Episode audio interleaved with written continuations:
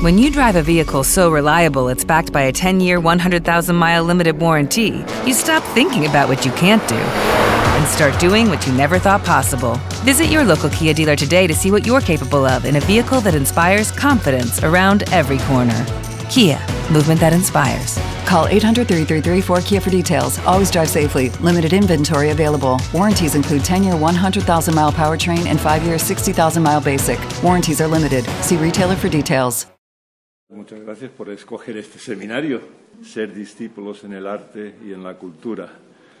En esta primera parte vamos a tocar tres áreas muy diversas y quizá rara vez comentadas en, una charla sobre arte y cultura. Primeramente voy a compartir algo muy breve sobre mi profesión y también la acción sindical. Luego Miguel Ángel Vieira compartirá su experiencia con el proyecto Francisco de Encinas, que ya habéis visto alguna cosa por aquí. Francisco de Encinas, pasión por la palabra. Es un caso de gestión cultural aplicada, o sea, la gestión de cultura con entidades públicas. ¿Cómo se hace eso? Y luego Joyce nos compartirá algo sobre lo que no se ve, aquello que está detrás del escenario, el trabajo entre bastidores. Y finalmente, pues a ver si podemos tener un coloquio rico eh, con vuestras aportaciones, preguntas y comentarios. A modo de empezar, ¿qué áreas de arte, cultura están representadas entre los que estamos aquí? Pintora, eso, pero ¿qué, otras áreas pueden haber? Música. Música coral. La parte gráfica, diseño. Diseño gráfico. Música y escritura. Y escritura, escritura. Literatura. Literatura. Yo instalaciones y parte de escultura, parte de pintura también. Y enseñando en, la, en, en un instituto. Muy bien. Yo artes básicas también, arte terapia y con población con discapacidad. Arte, terapia y Eh, arte y discapacidad. arte y discapacidad. Muy bien, un buen, un buen abanico de, de cosas. Prácticamente toda mi vida profesional eh, se ha centrado en el área de actor de voz. Y a veces alguien me pregunta, ¿y eso qué es? ¿Qué, qué haces? A veces es publicidad, I have always worked in film. My first role was in 72. I starred in J.B. Johnson's The Invisible Man.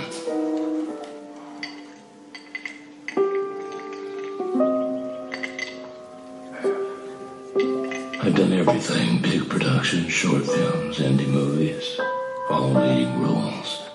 I rub shoulders with the creme de la creme. You know how it goes. Money.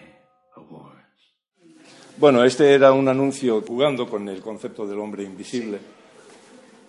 Otras veces, pues hago pues también doblaje. Eh, tenía alguna cosa por aquí. Luego, si queréis, pues entráis a la página web y, y veis algunas cosas que, que pueden haber por allí. Hay un sustantivo que siempre va asociado al de actor. Y ese sustantivo es precariedad. Todos conocemos lo que es la precariedad laboral, pero quizá los que más la experimentan son los artistas, los actores, músicos, pintores, guionistas, este gran colectivo. Puedes tener trabajo un día o una semana, pero luego ya no sabes cuándo te van a volver a llamar para el siguiente doblaje o para un papel en una serie, una obra de teatro o lo que sea. Y la relación laboral de los actores es uno de los más frágiles que hay en la sociedad. De ahí la necesidad de asociaciones sindicales para defender y mejorar las condiciones laborales y sociales de los artistas, de los actores. Y tuve el privilegio de estar en la Junta de la Asociación Sindical de Actores y Directores Profesionales de Cataluña durante ocho años, eran dos legislaturas. y como secretario del área de acción sindical, pues colaboré estrechamente durante esos ocho años con el departamento jurídico en todo tipo de asuntos relativos a contratos, convenios colectivos de televisión, teatro, doblaje audiovisual, eh, relaciones con distintas administraciones, por ejemplo, la seguridad social, eh, las relaciones especiales hay en cuanto al artista y, bueno, atendiendo infinidad de asuntos diversos que afectan a actores y directores. No pasaron muchos meses de cuando empecé en, la Junta, que un día estaba a punto de marchar, había ido para una reunión y pasé por el despacho de la abogada para comentar unas cuestiones que estábamos tratando. No recuerdo lo que dio pie a ello, lo que sí recuerdo que estuve a punto de salir por la puerta de su despacho y me giré y le dije, oye, es que Pascal dijo aquello de en el interior de las personas hay un hueco en la forma de Dios que solo Dios puede rellenar. Y ella me miró y me dice con voz baja, ¿eres creyente? Digo, sí. Dice así, dice con, la mano, ¿no? Dice, eh, siéntate, siéntate, cierra la puerta. y bueno, pasamos un buen rato ese día eh, compartiendo sobre nuestros respectivos caminos de fe, ella como católica y yo como protestante. Y bueno, de ahí nació una amistad de, de valores compartidos que siguen hasta, hasta hoy. Estar en la junta de una asociación sindical como esta es una actividad no remunerada y el área de acción sindical es quizá la de mayor envergadura y la de mayor actividad, la de horas y días que, pasaba allí. Para daros una idea solo, eh, hice un recuento en un espacio de seis años contabilicé 106 reuniones solo con el área de doblaje, que incluía reuniones con la patronal, con la comisión que estábamos trabajando en negociar un convenio, reuniones con sindicatos mayoritarios, comisiones obreras, UGT, asambleas de actores, eh, etc. La labor principal de un sindicato o de una asociación sindical es luchar contra injusticias que perjudican a los trabajadores. Y en el caso que comento, el sector artístico, pues a actores y directores. Un ejemplo, debido a, las acciones constantes que llevamos a cabo durante un periodo de tiempo en múltiples niveles, pues se consiguió que la norma en el doblaje ya fuese la relación laboral eh, pago por nómina y no por facturación. Uh, Curro Rollo es eh, otra persona que ha invertido incontables horas en el sindicato de guionistas, ALMA, eh, como miembro de la junta directiva. Timothy Keller, en su devocional sobre proverbios, comenta varios pasajes que tratan sobre la justicia en el capítulo 11, versículo 10, está la frase, cuando el justo prospera, la ciudad se alegra. Cuando el justo prospera, la ciudad se alegra. Y Keller explica que el término los justos se refiere a aquellos que creen en Dios y que, por tanto, se perjudican a sí mismos a favor de aquellos a su alrededor. Y creo que este es el modelo y el modo de obrar que debemos seguir. Y justo el siguiente versículo, 11:11, dice, la bendición de los justos enaltece a la ciudad. Y aquí se nos dice que los creyentes, los justos, deben ser una bendición para la ciudad, favoreciendo de tal manera el bien común que aquellos a nuestro alrededor se regocijen de su prosperidad y éxito. En todo trabajo hay infinidad de relaciones que vamos creando y en estas relaciones siempre hay momentos de encuentro divinos.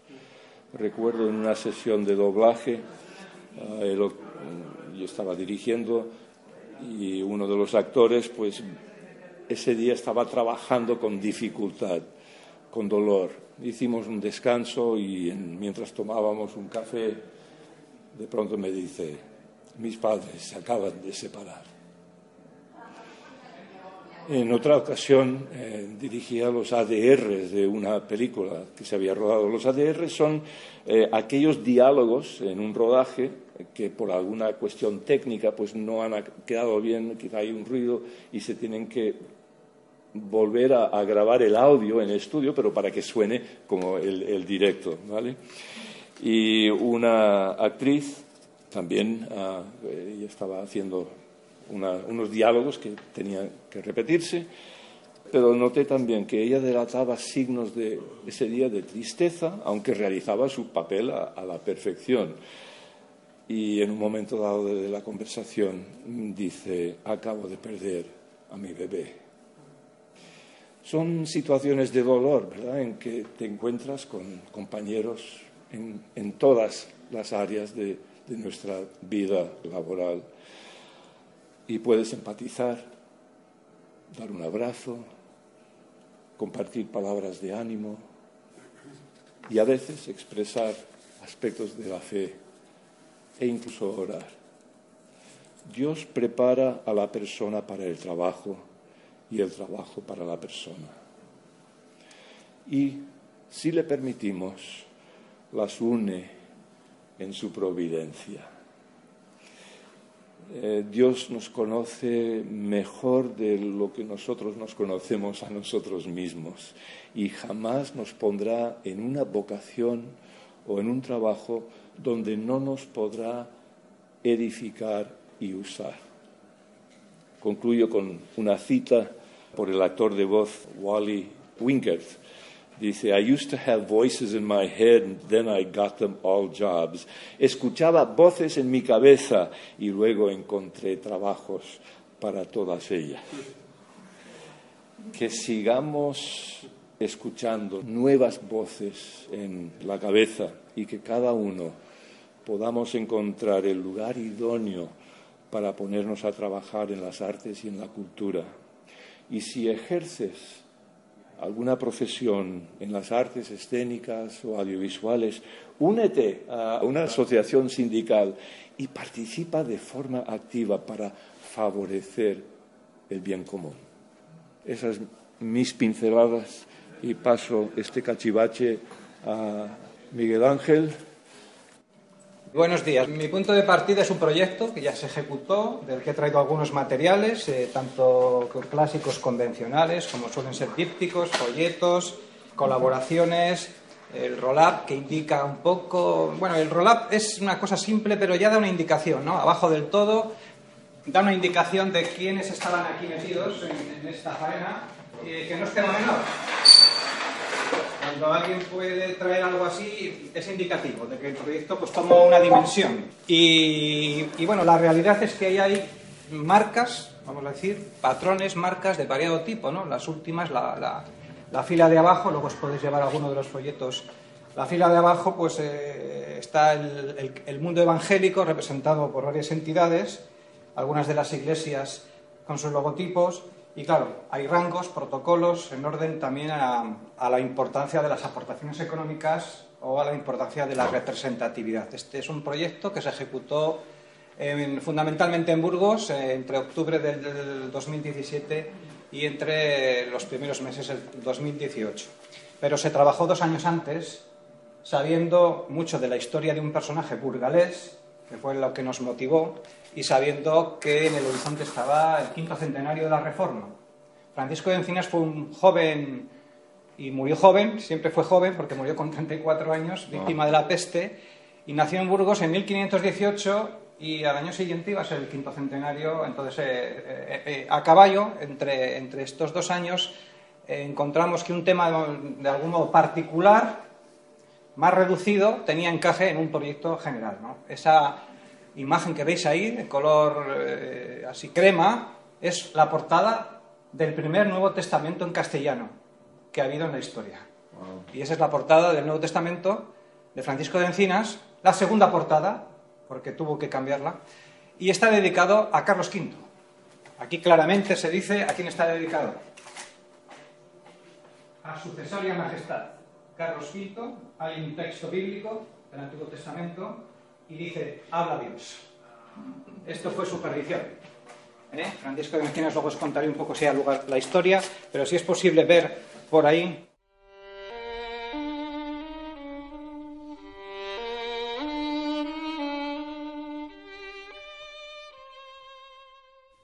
Reza un proverbio antiguo que resulta agradable rememorar en tranquilidad desventuras pasadas. Por lo que a mí respecta, no puedo escribir o contar de viva voz, sin gran dolor de mi alma, lo que vi y lo que yo mismo he padecido. Y no es porque la fortuna me haya sentado recios golpes a mí en particular, sino porque, como es mi deber, sufro terriblemente con la perturbación de la República y con esa crueldad desatada contra la fe verdadera. He traducido para el provecho de los de mi nación a Tito Livio, a Plutarco, a Luciano. Por amor a los míos, he traducido e impreso el Nuevo Testamento a nuestra lengua castellana. Y por esta razón, y por la voluntad de su cesárea majestad Carlos V, he sido encarcelado. Ahora soy un prófugo, un hereje sin embargo, espero que habrán de venir algunos hombres dotados de mejor juicio, para quienes nuestro empeño no será baldío. Mi nombre es Francisco de Encinas. Soy burgalés y mi único pecado ha sido mi pasión por la palabra.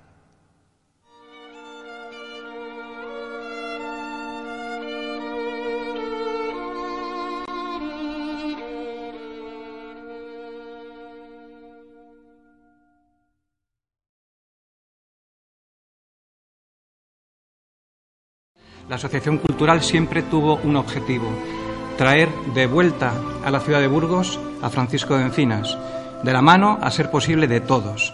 Y así fuimos puerta por puerta llamando a todas las instituciones públicas y algunas privadas vinculadas a la cultura, fundamentalmente la universidad no podía faltar, y eh, les invitamos a subirse a este carro de traer de nuevo a la actualidad al paisano, al burgalés, al joven burgalés, al erudito, al humanista, al hombre de fe, al traductor, al profesor, al hombre de familia.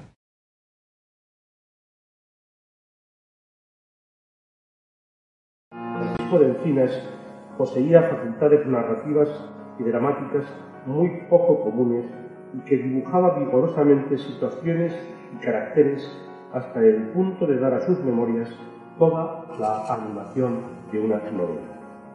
No hace falta, pues, ni confirmar ni desmentir hipótesis como las que han llegado a atribuir a nuestro personaje la autoría anónima del Lazarillo de Tormes para considerarlo en todo caso acreedor por méritos indudables de un lugar entre los mejores escritores de la lengua castellana.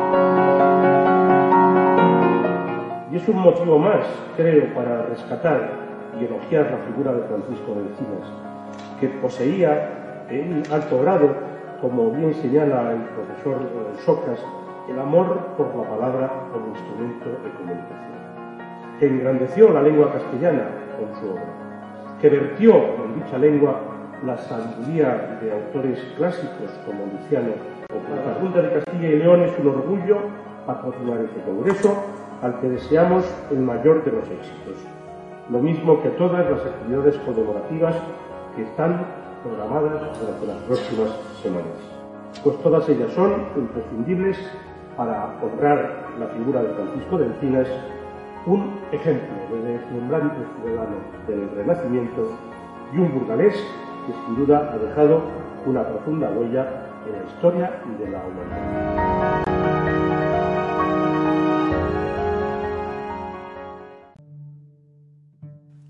Creamos una obra de teatro Inventémonos a su personaje principal. Situémosle en el siglo XVI. Imaginemos que era escritor. Y que guarda un secreto. Es el anónimo autor del Lazarillo de Tormes. Pensemos que era un hombre del Renacimiento y que hizo algo prohibido. Traducir e imprimir por primera vez en castellano el Nuevo Testamento. Y que por este motivo fue encarcelado. Y que luego se fugó. Y que tuvo que esconderse por media Europa, huyendo como prófugo de la Inquisición. Perseguido hasta la extenuación por sus ideas. Y que imprimía clandestinamente sus obras. Y que llegó a ser profesor en la Universidad de Cambridge. Creamos que tuvo relación con los personajes principales de su época. Y esto le trajo problemas. Muchos problemas. El emperador Carlos V, Lutero, Calvino. Vayamos un paso más allá. Para aumentar el dramatismo diremos que murió joven. Muy joven. Enfermo de peste. Atractivo nuestro personaje, ¿verdad? Lo tiene todo. Y si dijéramos que este personaje era real, que era eh, español, burgalés, y que se llamó Francisco de Encinas. Memoria de cenizas. ¿Te lo vas a perder? Pareciera que a los españoles solo nos gobierna la desordenada codicia y el apetito por ganar dinero.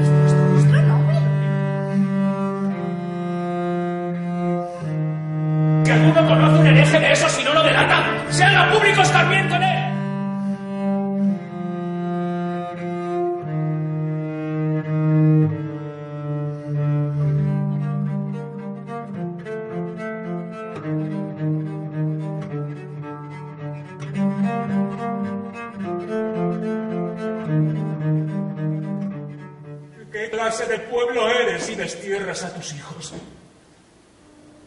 El país está hoy en en las últimas. Y de un momento a otro se espera su hundimiento final.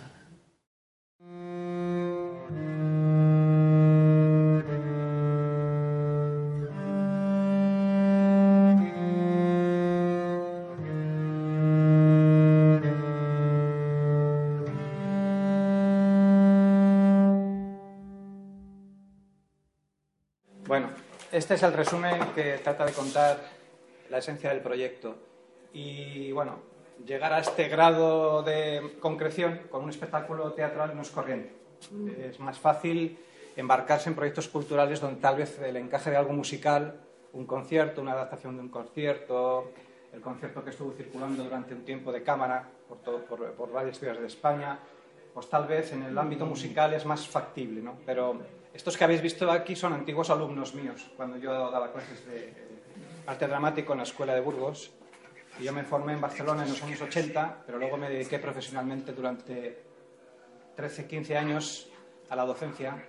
Y estos son probablemente de mis mejores alumnos. Ellos son una compañía de teatro profesional, ellos tienen 25 años de existencia, ellos viven del teatro profesionalmente y en un momento dado en el proyecto eh, el proyecto tenía muchos episodios, algunos más factibles, pues bueno, buscar unos conferenciantes, hacer una mesa redonda, pues bueno, tiene una dificultad relativa, pero este para mí era uno de los grandes retos, cómo hacer que algo perviviera, ¿no? Cómo un cuadro luego en un museo permanece durante mucho tiempo, cómo hacer que la palabra de Encinas y la palabra del Nuevo Testamento bajo el protagonista que era Encinas estuviera presente. La emotividad que comunica un espectáculo teatral saca eh, un texto, lo pone en relieve, ¿no? Tú imagínate ya simplemente 25 años de distancia entre la primera edición de las Memorias de Encinas, que solo cuentan dos años de su vida, el año y pico que estuvo encarcelado en la, prisión de Bruselas y los meses previos y su liberación,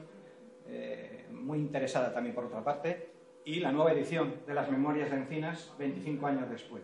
Bueno, pues ya formalmente eh, la actualización del texto, la actualización de los estudios críticos, la bibliografía, el mismo autor, Francisco Socas, que sale ahí en una de las fotos en el Congreso de Burgos. ¿no? Entonces, eh, ese era uno de los grandes retos. Y yo cuando convoqué a la compañía, y los convoqué, y nuestras reuniones han sido siempre en la iglesia eh, de Burgos, en la iglesia evangélica, pues eh, estuvimos viendo qué podemos... Yo les invité Y en una hoja parecida a esta tengo un contrato que hicimos con el boli. Ellos lo pensaron y a las dos semanas vinieron y comentamos, ¿no?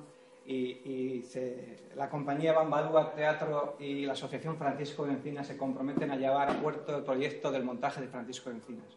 Esto fue muchos meses antes de llegar a este punto. Este espectáculo se sigue representando, no nació para una efemérides, no nació, esto es un esfuerzo in, esto es un esfuerzo impro, esto es un esfuerzo de dinero.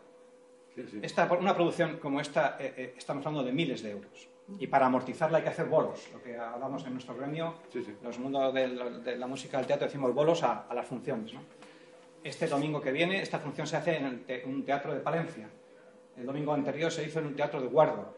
Esto se, hizo, se ha hecho en el audi- auditorio de Burgos. Se ha hecho en varias ciudades de España. Se está haciendo muy poco.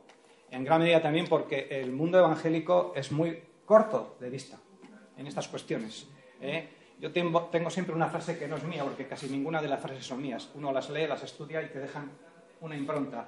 Francis Schaeffer, hace muchísimos años, en los años 70, ¿no? este fundamentalista para muchos, cuando habla de arte y Biblia, dice, los evangélicos arriaron las velas, claudicaron del arte y dejaron el arte proscrito, porque el arte genera dificultades de encaje. ¿no? Yo creo que es un error. Eh, Génesis 2.15 dice, el Señor les entregó la tierra para laborarla. ¿Qué es cultura? Cultivar. Es la primera acepción de la cultura. Y en el mundo evangélico tenemos prejuicios con los temas de la cultura. Y eres o un profesional que vives en esto y lo entiendes con una cierta normalidad, o plantear muchas cuestiones de este tipo, de este orden en nuestro contexto, es luchar contra los gigantes de, no sé si los Nephilim o u otros, pero es luchar mucho. Convencer sobre otras cosas tiene dificultad, pero convencer, redarguir sobre temas que tienen que ver con el arte y la cultura es difícil. Y el arte y la cultura no toman posición en foros. En este hay un hueco para el arte y la cultura, pero el arte y la cultura no tienen espacio en los lugares de discusión. Y es nuestra misión y nuestro deber provocarlo, fomentarlo y generar al menos una incertidumbre, una, una sensación de que es un tema a tratar. Cuando nosotros planteamos este proyecto, no ha dicho la presentadora, yo soy lo que ha dicho más o menos, pero soy también un ciudadano normal y corriente, soy un joven que se convirtió con 17 años y soy un joven, eh, he sido un joven eh, que como Francisco de Encinas he tenido mi pasión por la palabra, a veces más y a veces menos, pero la lectura de Francisco de Encinas movió mi corazón y me sentí deudor como persona, como creyente, como hermano en la fe 500 siglos más tarde y algo había que 500 hacer, ¿no? siglos. Quini- qui- 500, eh, cinco, cinco siglos, gracias. Cinco siglos más tarde, 500 años más tarde, algo había que poner. Y sus palabras, como habéis escuchado antes, y tengo aquí alguna recogida, estaban llamando a la puerta. Espero que habrán de venir otros hombres que tal vez dotados de mejor juicio puedan continuar con mi tarea. Cuando tú lees sus memorias, él consiguió el Nuevo Testamento, lo publicó, este Nuevo Testamento hay 32 ejemplares en el mundo, dos con la primera carátula que decía "He de nuestro Redentor y Salvador solo Jesucristo. En la segunda edición, bueno, la segunda edición, casi no fue ni segunda edición, sobre la marcha, la palabra solo la hizo desaparecer. Por claramente sus asesores le dijeron, es claramente luterano, que tú digas solo Jesucristo. Eso solo lo dicen los luteranos, ¿no? Y fue modificando algunas cuestiones. El Nuevo Testamento tiene algunas cosas dentro que ya le hacían muy sospechoso y también sabían que él había estado con Lutero y con Melanchthon en Wittenberg. Y es que eh, pone algunas palabras muy, muy claves de Romanos en mayúsculas. El hombre, pues, justificado solo por la fe. Eh, Había muchas cosas, ¿no? Francisco de Encinas sale de Burgos, ¿eh? con 17 años. Este es el libro que llevamos al presidente de la Junta de Castilla y León. En vez de llevar un PowerPoint, llevamos un libro. ¿eh? El Consejo Evangélico de Castilla y León fuimos tres personas a la Junta de Castilla y León, a, a- a presidencia, en un septiembre, en un septiembre del año anterior a todo el proyecto. Y decimos, queremos, ya nos habían concretado una cita y hay que dar los nombres al- al- a- previamente para que te autoricen y te pongan las cosas. Y el, el conserje del, del lugar, éramos tres personas las que estábamos ahí representadas, presidente del Consejo Evangélico de Castilla y León, un colaborador nuestro de Burgos, que es político ahora mismo en activo en, el- en la segunda escalafón del Gobierno de España, y yo mismo. ¿no? Y cuando dimos los, los, datos, no me acordaba antes, me acuerdo ahora de la anécdota, empiezan a nombrar eh, Agustín Melguizo, pastor de tal, usted, ah. Octavio Granado, tal. Y el tercer nombre dicen Francisco de Encinas. Él cambió nombre, me nombró como Francisco de Encinas y ya fue. Estuvimos con el presidente, nos dio mucho tiempo, desconectó los móviles, estuvimos con él una hora larga, llamó luego a la, en aquel momento, consejera de Cultura y llamó al consejero de Presidencia. A lo largo de la conversación les pidió que se incorporaran y les fue despachando temas, temas de poner. El, el, Congreso sobre Francisco de Cinas en Burgos en la universidad, fundamentalmente el patrocinio fue de la Junta de Castilla. Este es el libro que llevamos. Este es el libro que cuenta un poco el periplo de Francisco de Encinas. Esta es, no hay fotos, vamos, no podía verlas, pero no hay retratos de Francisco de Encinas. Aunque hubo algunos medallones que se perdieron, no, no hay, no sabemos cómo era, ¿no? Esta es su firma original, F. Encinas. Encinas Driander en otros idiomas, Encinas, Francisco de Encinas, eh, los humanistas casi todos o latinizaban o hacían en griego sus nombres de, sus nombres de guerra. ¿no? Esta es su letra, los traductores y los estudiosos de Encinas, entre ellos ahora hay bastantes personas que conocen mucho su obra, tenían mucha facilidad en entender el texto porque el latín de Encinas era exquisito y la caligrafía era muy buena. Francisco de Encinas, nosotros situamos un cuadro flamenco, ¿eh? Eh, creo que esto es de Lucas Cranach, me parece, pero aquí ponemos la Catedral de Burgos para decir que él, que nació en Burgos, en 1518, que salió de Burgos, ya le he puesto en Europa, ¿eh? salió de Burgos con 17 años y nunca regresó. Ya su condición de protestante, hereje, prófugo, le impidió volver a España. Eran hijo de comerciantes ricos. Era la familia número 50 en la riqueza en Burgos. Burgos era la capital de España en aquel momento en cuanto a que por ahí pasaba todo el comercio de la lana, camino de Flandes y camino de Inglaterra. Aquí tenemos a todos los reformadores, no lo veis porque es muy pequeñito, pero aquí están Erasmo, Lutero, Melantón, Buquero, todos los, algunos convivieron con él, porque eh, compartió ciudades con ellos. ¿no? Él vivió en muchas ciudades, en Basilea, en Estrasburgo, en Wittenberg, en Inglaterra. Este es el tiempo que le tocó vivir a Encinas, el tiempo de la Internet, o del Internet de aquella época, ¿no? Un tiempo revolucionario, que ahí se mencionó en alguna de las ponencias, ¿no? La imprenta continuamente ahí, clan, clan, clan, clan, clan, la imprenta con la que los Nuevos Testamentos salieron hasta donde pudieron salir, disparados. ¿no? Este es el tiempo del Nuevo Testamento, la carátula segunda del Nuevo Testamento, y este es el tiempo de sus obras clásicas. Fue un experto en traducción de los mejores textos de los autores latinos. Tenía muy buen olfato comercial, era hijo de comerciantes, sabía lo que luego se podía vender. ¿eh? Y él elegía muy bien los textos y fue muy conocido por sus, sus exquisitas eh, traducciones. Y aquí ponemos en todas estas hojitas coetáneos de su tiempo, ¿no? Eh, ¿Quién era el Clemente III o IV, no me acuerdo ahora, Botticelli, los artistas un poco del contexto histórico previo en el momento y posterior, Maquiavelo, los científicos, los estudiosos, Carlos V, por favor, no podía faltar, Dante Alighieri, bueno, algunos otros más, voy a aligerar. Francisco de Encinas entrevista en 1543 con Carlos V y le dice, Majestad, vengo a traerle un asunto. Le presenta el obispo de Jaén eh, y el obispo de Jaén era un enamorado de Encinas en cuanto a que sabía lo que había hecho. Le hacen, una, eh, ¿cómo se llama esto? Cuando, bueno, hay un día que se señala para que todas las personas de rangos específicos vayan allí a una audiencia para tratar asuntos y pasarle asuntos. ¿no? Él cuenta en sus memorias cómo, y en el texto teatral está muy bien eh, explicado, cómo el emperador, después de comer, se eh, va a otra instancia y ahí le van pasando los introductores a, los invitados con los asuntos. ¿no? Eh, Francisco de Encinas es invitado a pasar, a traer su tema, y Francisco de Encinas lo que trae es el Nuevo Testamento. Y, Francisco, y, el, emperador le dice, ¿y esto lo has escrito tú? Y ella se dio cuenta que el emperador no, no sabía mucho el tema. No, no, Cesaria Majestad, yo soy un humilde siervo que lo ha puesto en la lengua castellana. Esto lo han escrito los santos varones de Dios inspirados por el Espíritu Santo. Eso, es literal, como lo cuentan las memorias. Bueno, dice, si es como tú dices, así se hará. A los 15 días el libro pasa al confesor del emperador, Pedro de Soto, un dominico, y Francisco de Encinas unos días más tarde expuesto en cuarentena, expuesto en la cárcel durante prácticamente 13 meses de su vida.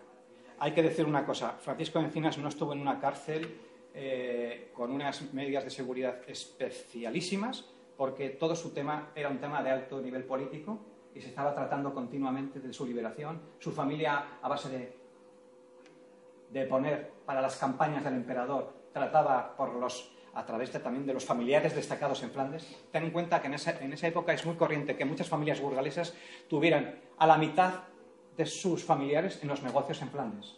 En Toulouse, en Flandes y en Londres, la familia de Encinas y otras familias burgalesas que controlaban este negocio, ¿eh? este negocio que salía por Santander, por Bilbao, por Casturriales, por ahí salían las mercaderías, por barco normalmente, pues ellos tenían mucha parte de la familia destacada, sobre todo a los hijos, en formación, en formación humanística y en formación de los negocios, en Flandes, llevando los negocios. Lo que salía aquí como materia prima, luego allí era transformado, que ahí es donde estaba el verdadero negocio. Y una gran parte de la familia de Encinas estaba establecida en Flandes. ¿Qué pasó? Francisco Encinas en un primer momento tuvo expectativa y esperanza de que Carlos V iba a reflexionar, que iba a reconsiderar todo eso, porque él decía, que esto es bien para España, que España se ponga a la altura de los otros países. Sin embargo, hubo un momento clave en su vida. Su hermano, Diego de Encinas, es quemado vivo por la Inquisición romana eh, en vida de Francisco de Encinas. Esta noticia, unos meses después, él la conoce. En, este momento, y con otra serie de cuestiones que pasan en, ese contexto de estos años, Francisco de Encinas entiende que el emperador no va a reconsiderar ese tema. Eh, esto en el montaje teatral está también esta parte eh, explicada de una manera tremendamente dramática y emotiva. ¿no? ¿Por, lo mismo es quemado? También por... Eh, eh, su, hermano era protestante también, eh, tendría un año arriba, un año abajo que él, hay, hay menos datos, de, Diego o Jaime, como le llaman algunos, y a su hermano la Inquisición pilla un correo, una carta que ha escrito a Lutero. Cuando, es, cuando esa carta es detectada por la Inquisición, por los espías de la Inquisición, le buscan y ya con eso argumentan pruebas, estuvo encarcelado muchos meses y al cabo de un tiempo, con órdenes del Papa del momento, es quemado vivo en Roma. Eh, él, estos son de, todos los hermanos, eh, eh, el padre de Francisco Vigna se casó dos veces, la familia era muy amplia, los dos únicos hermanos de los que hay testimonio que fueron evangélicos fueron estos, los demás vivieron en España y se dedicaban a, los negocios. La abuela, la madrastra de Encinas, eh, Beatriz de Santa Cruz, que le considera hijo, porque le llama hijo así en todos los, eh, en, los archivos en Burgos, en todos los protocolos notariales se encuentran todos los temas de la familia de Encinas y ahí la madre, Beatriz, le llama mi hijo Francisco. Estuvo litigando eh, cuando murió Francisco, bueno, voy a contar la historia luego con eso. Francisco de Encinas y su mujer, Margarita, mueren por la peste en Estrasburgo. Él empieza a estar enfermo yo soy de la opinión de que él ya tenía algunos problemas físicos, ¿por qué lo cuenta? Meses antes dice, me vienen unos continuos mareos que me dejan, me dejan tirado durante horas y horas y horas. Él también había tenido, pues, eh, bueno, una vida muy, muy, con mucha dificultad, aunque él diga que no pasó más que otros, y después de que volvió de Inglaterra, parece que vuelve enfermo.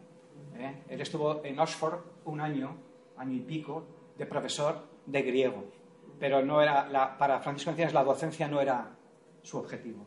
Él estuvo 15 años, lo dicen las memorias, dice, llevo 15 años ya bregando en esta tarea, que no lo hago para mi personal jactancia, sino para la gloria de Dios. Se está refiriendo a la Biblia. Él tuvo o toda o una gran parte de la Biblia manuscrita. Y con la muerte repentina, con 34 años por la peste, esa Biblia se perdió. No se perdió así de repente, entre sus legajos, entre todo su material, todos sus coetáneos, todos los que tenían con él relación editorial de negocio, todos empezaron a, a recoger las cosas, cada uno para unos destinos distintos. Y probablemente ese manuscrito, hasta donde estuvo construido, estuvo en algún lugar, en alguna casa de algunos de los editores de Bigman o de algunos de estos editores con los que él trató, de Oporino no, porque Oporino murió antes, y esto luego se perdió con el tiempo. Pero, sin embargo, hay un testimonio y hay un contrato, y él lo habla en las memorias, y está el documento, que él encargó 600 figuras de alto grado artístico, porque está el contrato con el grabador de tipos que se lo encargó. Era Frank Oberritter. Frank Oberritter era un artista, grabador, y Francisco de Encinas le encargó de su bolsillo 600 figuras para ilustrar la futura Biblia en la que estaba trabajando, porque la, Biblia de Francisco de Encinas era una Biblia infolio, era una Biblia, él la tenía concebida como una obra magna, ¿eh? y lo tenía concebido a un nivel artístico y técnico de lo más exquisito de la época. Esas, algunas de esas planchas se ejecutaron y algunas de esas acabaron, en la exposición que hicimos en Burgos lo, hemos contado, ilustrando Biblias católicas de años más tarde. Pero el grabador de tipos, claro, cuando falleció Encinas, dejó parado el trabajo, ya, ya- ya sabía que no había contrato posible, que ahí no se iba a hacer ningún negocio y que eso se quedaba paralizado. ¿no? Pero 15 años cuentan sus memorias que trabajó. Bueno, pues este es un poco el, el manual de uso, ¿no? Y yo con esto lo que quiero es, si podemos ir a, la, a esto, eh, bueno, pues eh, la idea era, eh, muy brevemente, traer un ejemplo práctico de cosas que se pueden hacer. Nosotros teníamos a este personaje en nuestra historia cinco siglos atrás y, y- y nos vimos embaucados, obligados, proyectados a tener que sacarle a la luz. En Burgos, en el año 2000, ya con una corporación nueva que hubo en aquel momento, un cambio político, Burgos es una ciudad muy tradicional en, en lo político en general, ahora también hay otro cambio así un poco inestable, y en, otro, en el primer cambio que hubo inestable con otro gobierno un poco más progresista hace, en, los años, en el año 2000, ya promovimos un primer acercamiento al personaje. Y vino César Vidal, vino José de Segovia, hicimos una exposición de Biblias de Aurelino González, que está aquí el hijo, y la llevamos a Burgos, ¿no? Y ya hicimos un primer... Es decir, aquí tenemos a este hombre. Y eso generó que el ayuntamiento, no con, no con la unanimidad que hubiéramos deseado de todos los sectores políticos, pusiera a una calle de Burgos el nombre de Francisco Encinas. Eso ya era... Eso ya es bastante, ¿eh, compañeros? Llegar a ese punto en una ciudad y en estos tiempos, decir, ¿qué hay de lo mío? ¿Qué hay de mi historia? ¿Y qué hay de la historia de España que se ha contado sesgadamente? Porque aquí habría mucho debate que hablar. Porque nuestra historia evangélica no es de importación. Nuestra historia evangélica tiene tanto bullir de españoles que tuvieron que salir de España. Mira Casiodoro. Casiodoro también es un coetáneo de Francisco de Encinas. Casiodoro nació dos años después de Francisco de Encinas y también su vida la, vivió fuera de la frontera, porque aquí no pudo. Y su obra la hizo en Europa. Y, la, Biblia, eh, la- la Biblia del oso la hizo en Europa. Y estuvo diez años trabajando en ella. ¿Y qué hizo cuando no le daba tiempo? Ya su, la tecnología del momento podía con él. Y después de eh, un momento de dificultad, el impresor a Casiodoro le está diciendo, Casiodoro, que no va rápido, que yo tengo la plancha ya, la máquina la tengo disponible. Y dice, ya no puedo más, no puedo. Cogió de Francisco de Encinas, desde Santiago hasta Apocalipsis, para completar su edición de la Biblia del Oso, que es algo prodigioso. Esa Biblia, en el contexto español, el Nuevo Testamento de Encinas, en el contexto español, en un contexto normalizado, hubiera sido el germen de la lengua española del momento, como fue la Biblia de Lutero, o, la del rey Jaime en Inglaterra. Ese es el germen de la cultura de un país o de una nación. Y en España esto no pudo ser, por, lo que más o menos sabemos. ¿no? Entonces, ¿cómo ser discípulos en el arte y la cultura? Este es el caso, puedes pasar a la siguiente.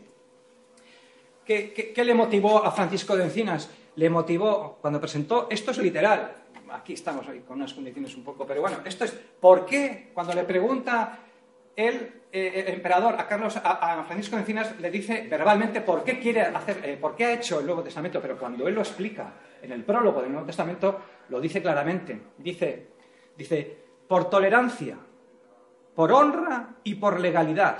Pero cuando dice al final, todas las naciones siguen diciendo, en todos los tiempos han leído la palabra en sus propias lenguas. Solo queda España, y estas son palabras de encinas entrecomilladas, solo queda España, rincón y remate de Europa. Y pues en todo presumen ser los primeros, los españoles. Y con razón, no sé por qué en esto, que es lo principal, no son ni aún los postreros. Pues no les falta ingenio, ni juicio, ni doctrina, y la lengua es la mejor, a mi juicio, de las vulgares, o a lo menos no hay otra mejor. ¿Tenemos algo que contar? Pues nosotros teníamos algo que contar. Que un paisano, Francisco de Encinas, había hecho el Nuevo Testamento que nadie sabía, ni nosotros. Eh, en general, hablo en general los evangélicos, sabemos. ¿Qué, qué es la misión de una iglesia o la misión de una asociación cultural vinculada a una iglesia o a unos creyentes? Hurgar en su ADN. ¿En qué somos? ¿Cuál es nuestra forma de ser en lo sustancial? Y cuando hablamos, ahora, cuando se conciben las páginas web, es muy típico usar, puedes pasar a la siguiente, es muy típico usar un poco esta cuestión, ¿no? El diseño de una página web suele tener estos elementos, misión, visión, valores, ¿no? Pues nosotros no podemos estar alejados en, nuestro- en nuestros proyectos, en nuestra manera de pensar, en nuestra manera de ser y de hacer, de esta propia terminología. Pero es que yo ya lo veía en Francisco de Encinas cuando dice, yo no sé qué es lo que consigo, pero desde luego trabajo con limpia conciencia. Dios me es testigo. De él espero una paga equivalente a mis esfuerzos, aunque no consiga agradecimiento ninguno de la gente de esta época. Sin embargo, espero que habrán de venir algunos hombres dotados de mejor juicio para quienes nuestro empeño no será baldío. Esto lo escribe en enero de 1552. En diciembre de 1552 ha muerto Francisco de Encinas. En ese punto estaba su vida. Y se lo está escribiendo a Celio II Curione, otro personaje de gran nivel, ¿no? Yo cuando leía esto me sentía golpeado. Porque tú eres de Cuenca o eres de Sevilla y esto pues no te golpea igual. Pero tú eres de Burgos, eres un creyente y esto te está diciendo, cómeme. Te está diciendo algo, te está diciendo, y tú tienes que dar una respuesta. Entonces yo creo que casi todos nosotros tenemos en nuestra cercanía temas que nos llaman. Otra cosa es que, madre mía, ¿quién se mete con esto? ¿O con cuántos voy a, a la guerra? Somos uno, somos dos, somos tres. ¿Y con cuánto prejuicio voy a.? ¿Y, cómo, y tengo que convencer a los míos de que esto merece la pena. Nosotros en la iglesia ese año, en el presupuesto de la iglesia, convinimos dinero para este proyecto. Convinimos dinero. Esto se, esto se trata de dineros. Y en el presupuesto de la iglesia nuestro, una partida había para Proyecto Francisco de Encinas. Y la asociación cultural, que es paralela a la iglesia, pero que está constituida por nosotros mismos, porque somos la junta directiva nosotros, y que promueve muchas actividades culturales en la ciudad, en su presupuesto guarda un paquete, prácticamente todo lo que tiene, para Francisco de Encinas. Eso hay que tomar decisiones. Y alguien tiene que entenderlas y convencerlas, y hay que tener argumentos. Siguiente. Preguntas previas. ¿Qué tengo que contar? ¿Por qué lo tengo que contar? ¿Para qué? ¿Para quiénes? ¿Con quién? ¿Cómo? ¿Dónde? ¿Cuándo? Un simple DAFO. Ya sabéis lo que es el DAFO, ¿no? Esto lo hemos usado mucho, que estamos en el tema de la gestión cultural. Hacer un análisis de la situación. Mis debilidades. ¡ah! ¡Qué miedo me da! Las amenazas, todas. Eh, las fortalezas. ¿Alguna habrá? ¿Alguna habrá? Pues no sé, aunque sea que me identifico a nivel de la fe y que tengo que defenderlo como sea. Y la O, las oportunidades. A veces, las, las- las- las- a veces todas esas amenazas puedes dar la vuelta y muchas de ellas convertirlas en oportunidades. Y aquí hay una oportunidad. Eso que veis aquí, que aquí no se distingue, estos en las ciudades, no sé si en las vuestras son parecidos, los MUPIs. ¿Sabéis lo que es un MUPI en la nomenclatura? El mobiliario urbano para la promoción de la información, que lo tienen empresas en concesión administrativa con los ayuntamientos. Estos en Burgos es el MUPI gigante. Es el, si hay varios formatos de, de columna, medianos, este es el gigante. Todos los gigantes los alquilamos. ¿Eh? Eh, bueno, más que alquilar, la cesión fue municipal gratuita. Pagamos todos los costos de la adaptación con una empresa a que nos lo hiciera. ¿eh? Y te- durante unos meses estuvieron calentando la ciudad. Y la gente a lo mejor no sabía, pero tú ibas viendo cada día eso. Y para algunos esto era eh, de interés, porque cuando aparece algo en la ciudad de Burgos en un MUPI, pues no es cualquier cosa, ¿no? Pues hasta ahí. Y, en la diapositiva, que ahí tampoco se lee muy bien, acompaño a alguien que para mí ha sido muy sustancial. ¿Cómo puede ser alguien no creyente ayudador en un proyecto? Este señor que firma esto, Octavio Granado, este es su secretario de Estado para la, eh, de la Seguridad Social. Alguna vez sale en la tele haciendo declaraciones, ¿no? Está en un mal momento la Seguridad Social, pues él eh, le ha tocado también volver a, este tema, ¿no? Es un hombre de Burgos, es un profesor de, de instituto, y dijo, y este colaboró en algunas conferencias, Francisco de Encinas fue alguien perseguido por ponerle voz a Dios para que fuera entendido por sus contemporáneos.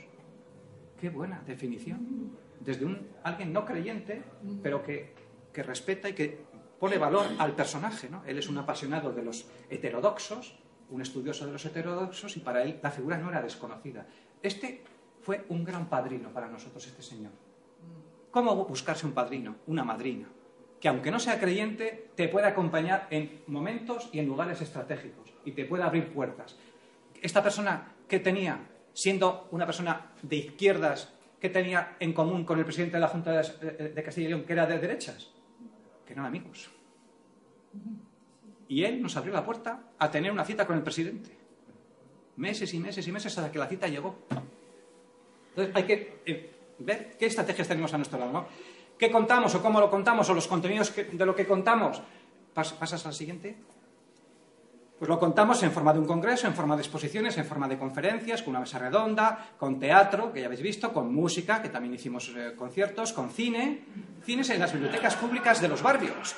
Llegar a ver al, al- al director de las bibliotecas y decirle, vamos a hacer esto en Burgos, a lo... queremos que Ah, pues hacemos un ciclo sobre el cine, eh, lo metemos en las bibliotecas, que son espacios de proximidad, que son espacios de, utilitarios, donde van las familias, y hacemos un, ciclo de cine relacionado con todo lo que este momento histórico tuvo que ver. Y, bueno, ellos buscaron las películas, no tuvimos que trabajar mucho, solamente encajar en el folleto general, pues su colaboración, darle la forma y darle eh, la, difusión posible. Pues ya tienes ahí logotipo del Ayuntamiento de Burgos, no solo por esto, pero vas sumando mariposas. Y de lo que se trata es sumar mariposas para que todos estén en lo que tú crees que tienen que estar y que estén en el lugar que tienen que estar. Luego hay que también ser- tener mucha finura ¿eh? para ver cómo colocarlo, porque siempre hay muchas susceptibilidades, que si yo debo estar más arriba, que si yo más abajo, ¿no? Pero aquí está claro que ser una asociación cultural eh, te da una cierta neutralidad para que luego tú distribuyas como creas que debes distribuir, porque no estás afín ideológicamente a uno de los que están ahí, ¿no? Entonces, y, a mí esto me... esto, es- una frase de Pedro de Soto, el confesor. Esto fue como un puñal que, a mí se me clavó. Cuando él dice, le dice a Francisco de Encinas en 1543, después de, de la presentación del Nuevo Testamento a Carlos V, le dice, ha sobrado, esto es literal, ¿eh? Estos son sus palabras, ha sobrado pues Francisco con excesivo atrevimiento al arrojarte a publicar contra las leyes del emperador, contra la religión misma, o sea, contra la religión católica. Porque aquí se habla a veces de religión, pero es que estamos hablando de la religión católica, que es lo que es la religión en España. Contra el amor a tu patria y especialmente a tu ciudad, que siempre floreció como ninguna con abundancia de hombres muy santos, una traducción del Nuevo Testamento algo sobremanera irreverente. Esto te, esto te enciende. O sea, que el opositor a Francisco de Encinas que le motivó a estar en la cárcel, este señor, este Pedro de Soto, este dominico, pues, pues es como violentarte, como decirte, pues por esto más, vamos a seguir adelante en el proyecto, ¿no? Pasa a la siguiente, que ya me quedan pocas. Y, y luego, bueno, pues aquí ya es, esto es, esto es muy precioso. eh, eh, estos son palabras de Romanos que eh, Francisco de Encinas, un buen lector de las Escrituras, hace suyas, ¿no? Y tú estás leyendo aquí un poco entre Pablo Encinas y Romano y el Romano, bueno, es una mezcla casi aquí casi estás leyendo, estás confundiendo a los dos, ¿no? Dice, ansío que Dios Padre dé por buenos mis afanes y prestar yo ayuda leal a la Iglesia de Cristo, conforme a los talentos que Dios me confió. Ya mencioné una palabra que también provoca y- un efecto llamado, ¿no? Talentos. Encinas era muy consciente de que tenía talentos por la formación, por las capacidades que tenía, por cómo las construyó, por cómo, cómo las dedicó tiempo y esfuerzo. Él tenía unos talentos y esos talentos los ponía al servicio de Dios. Y para él, por su facilidad y por su manera de ser y por su conocimiento, pues la traducción era el, terreno a recorrer, ¿no? Por los, los talentos que Dios me confió, tal como un criado fiel tiene que preocuparse de los negocios de su amo. Y luego para- eh, parafrasea a Pablo. Ciertamente ni me avergüenzo ahora ni me avergonzaré mientras viva del Evangelio, que reconozco como el poder de Dios para la salvación de todo creyente. Y luego él habla mucho de sí. Dice, Dios es testigo de esta actitud mía. Él sabe que he cargado con esta tarea. Otra vez ha asumido una decisión, un esfuerzo, sobre todo con la intención de que su voluntad eterna sea conocida por mis paisanos. Él siempre pensó en España. Por eso de pasión por España, pasión por la palabra. Y su voz salvadora y celestial se oiga y se propague también en nuestro país. Este sería la última diapositiva. Este es el resumen de un proyecto que fue, bueno, fue- tuvo su- sus cosas. Todas eh, estas, eh, estas pequeñas publicaciones dieron pie a informar del proyecto general, propiamente de una exposición de Biblias, una exposición en el Museo de Burgos, con el Burgos de la época. En fin, fue el promotor de este proyecto y ahí hay cosas sobre él. Una colaboración en, que- en la que incluso estuvo la Facultad de Teología de Burgos. Y uno de los expertos en esta aportación es un especialista en. eh, tú conocerás a Caro, probablemente. Sánchez Caro. Sánchez Caro de la Universidad de Salamanca, una- un, un- un profesor, un erudito, que es uno de los que prologa algunos de los ensayos que están aquí. ¿eh? Si, eh, yo no sé si esta Biblia la tienes, la manejas o no. Esta, Biblia tiene un cierto interés. Es una Biblia que se promovió mucho durante el centenario, ya veis el logotipo, y dice, una de ellas dice, un lector católico lee la Biblia, Reina Valera, José Manuel Sánchez Caro, catedrático de Sagrada Escritura de la Universidad Pontificia de Salamanca. Este hombre fue uno de los que participó. Esta mesa redonda tuvo lugar en la Facultad de Teología de Burgos. Ellos invitaron a sus mm, expertos, fue moderado por ellos mismos y aquí colaboró, estuvo la Iglesia Española Reformada con Carlos López como uno de los ponentes, Sánchez Caro, que hizo una exposición magistral sobre Francisco de Encinas y so- sobre el Nuevo Testamento, y algunos otros más. ¿no? Bueno, pues vinculamos. Entendíamos que la Iglesia Católica, en un sentido, tenía algo que decir sobre la palabra de Dios, o por lo menos definir. Y lo hizo correctamente. Y lo hizo bien, y lo hizo ajustado. Y luego, pues el proyecto del espectáculo teatral que habéis visto, este es, este es el programa de mano que está en los teatros. Es un programa que no tiene día ni una fecha, ¿no? solamente es un atemporal, con todo el reparto. Y bueno, aquí está entre los colaboradores la Asociación Cultural Francisco de Encinas, que somos nosotros, o sea que, que- ha tenido también mucha visibilidad este espectáculo, de, de este espectáculo que dura 70 minutos, se han hecho hasta la fecha no muchos, no muchos bolos, unos, unos 20, unos 20 y tantos, ¿no? pero este- está en cartel, sigue en cartel. Y, y bueno, pues eh, eh, fue una etapa de muchas vivencias, de- de, de- de algunas dificultades, de echarle muchas horas, pero quiero decirte que tenemos a nuestro lado y a nuestro alrededor seguramente temas de personajes, de anécdotas, de curiosidades. En cada una de las ciudades habrá más o menos que pueden dar pie para cogerlos como tema de, interés público, de interés ciudadano, de interés cultural, social. En otras ciudades puede haber alguien que tenga que ver más con alguna aportación a los enfermos. Eh, Pensad también que en estos tiempos era muy corriente los lugares donde se asistía a los peregrinos. O sea, cuando haces búsquedas y cuando ves que tienes algo cerca, un personaje con interés, estás un poco llamado a proclamar.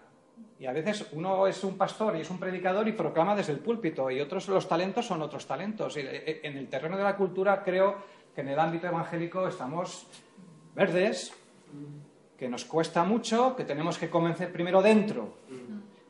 Y este tema terrible.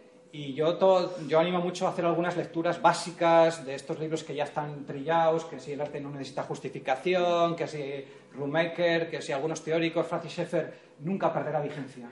Nunca perderá vigencia. O sea, su pequeño librito sobre arte y Biblia, que sigue, que sigue, que hicieron miles de ejemplares en los años 70 y todavía se encuentran con facilidad a un precio bajísimo. Es un opúsculo así, pero que te da, que te da cuatro ideas claras, ¿no? Y luego, pues que no hay que arrear las, las velas y que si tú trabajas en un medio un poco cercano al arte y la cultura, algo tienes que hacer, algo tienes que decir. Hay que buscar las maneras. Y esto es un poco lo que tenía así condensadamente que contar.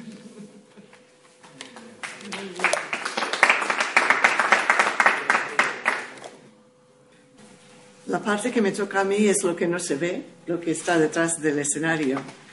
Y servir como discípulo en el campo del arte y la cultura es un trabajo no solo legítimo para el creyente, sino es un trabajo obligado, como nos acaba de decir aquí Miguel Ángel.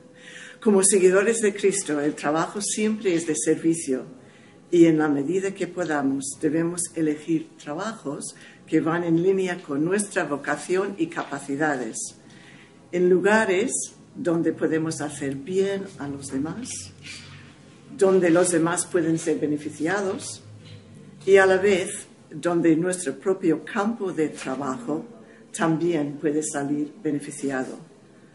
Ser discípulos en el arte y la cultura no es una excepción. Sin embargo, quizás las profesiones más importantes del sector sean los que no se ven, son algo invisibles. Sin un equipo invisible entre bastidores, el escenario, las paredes quedan desnudos. Sin un equipo invisible de producción, los eventos multidisciplinarios no tienen lugar. Sin un equipo invisible, el artista, el actor, los protagonistas pueden despistarse también en el camino.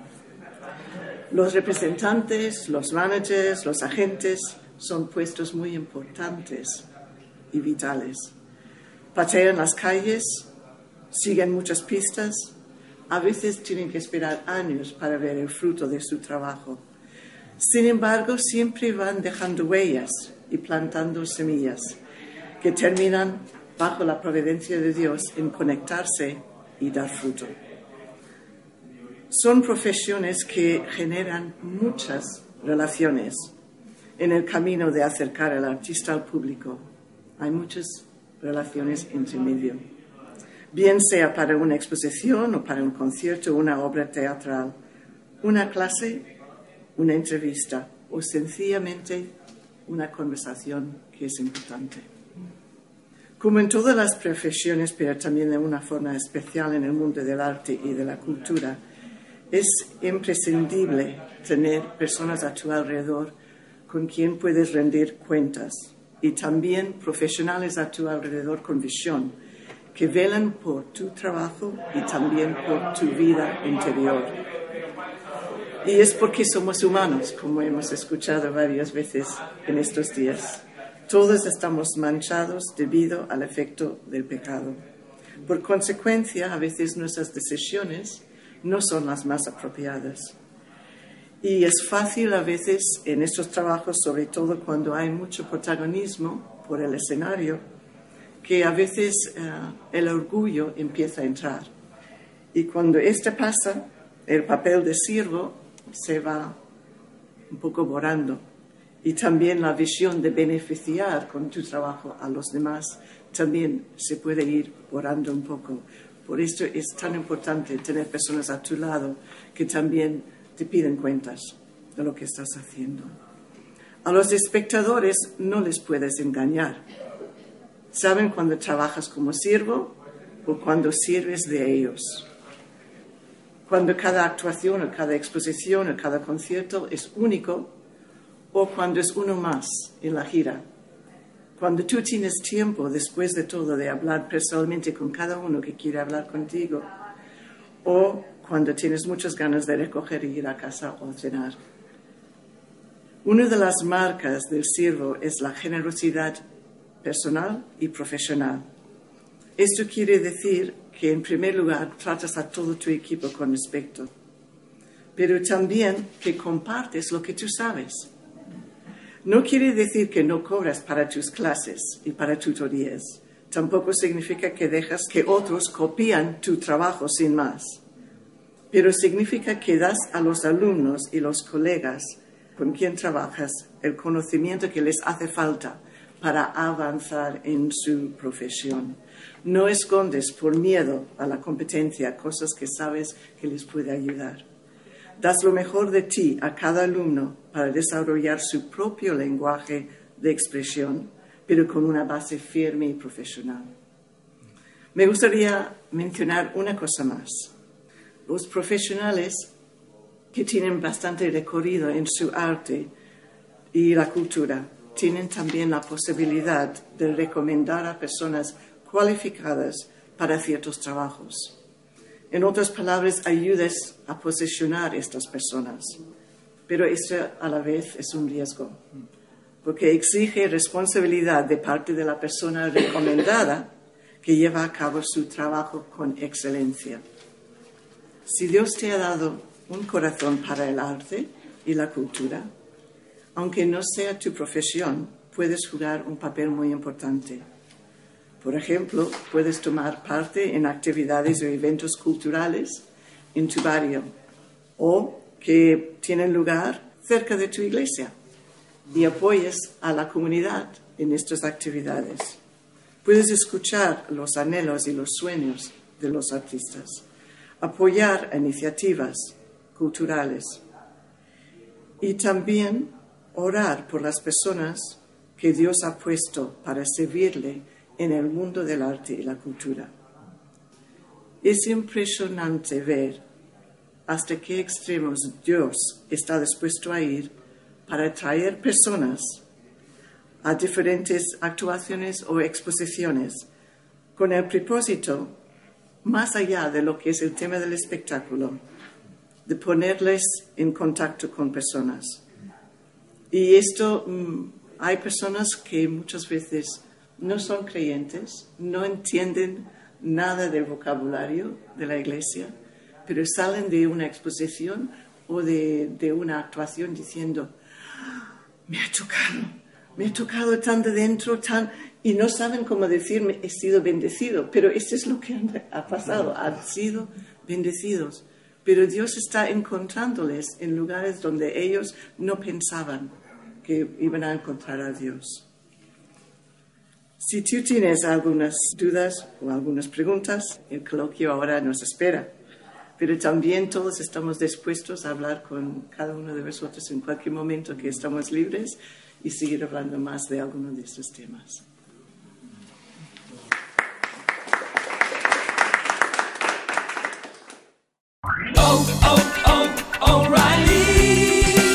You need parts? O'Reilly Auto Parts has parts.